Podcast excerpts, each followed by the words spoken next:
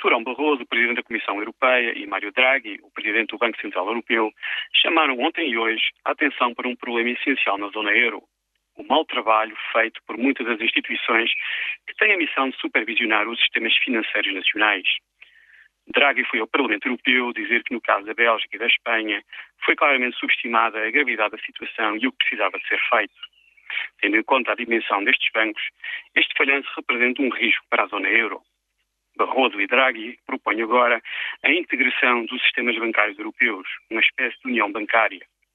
Este ponto é importante para compreendermos que a zona euro tem três problemas muito complicados para resolver. O primeiro é o mais conhecido e está em todas as páginas dos jornais nacionais e europeus, o excesso da dívida privada e pública. Mas, como estamos também a ver, há dois outros problemas. A saúde dos sistemas bancários nacionais e, excetuando o caso da Alemanha, crescimento e competitividade numa era de crescente globalização económica e financeira. Gerir estes três problemas de uma forma minimamente satisfatória exigirá reformas muito profundas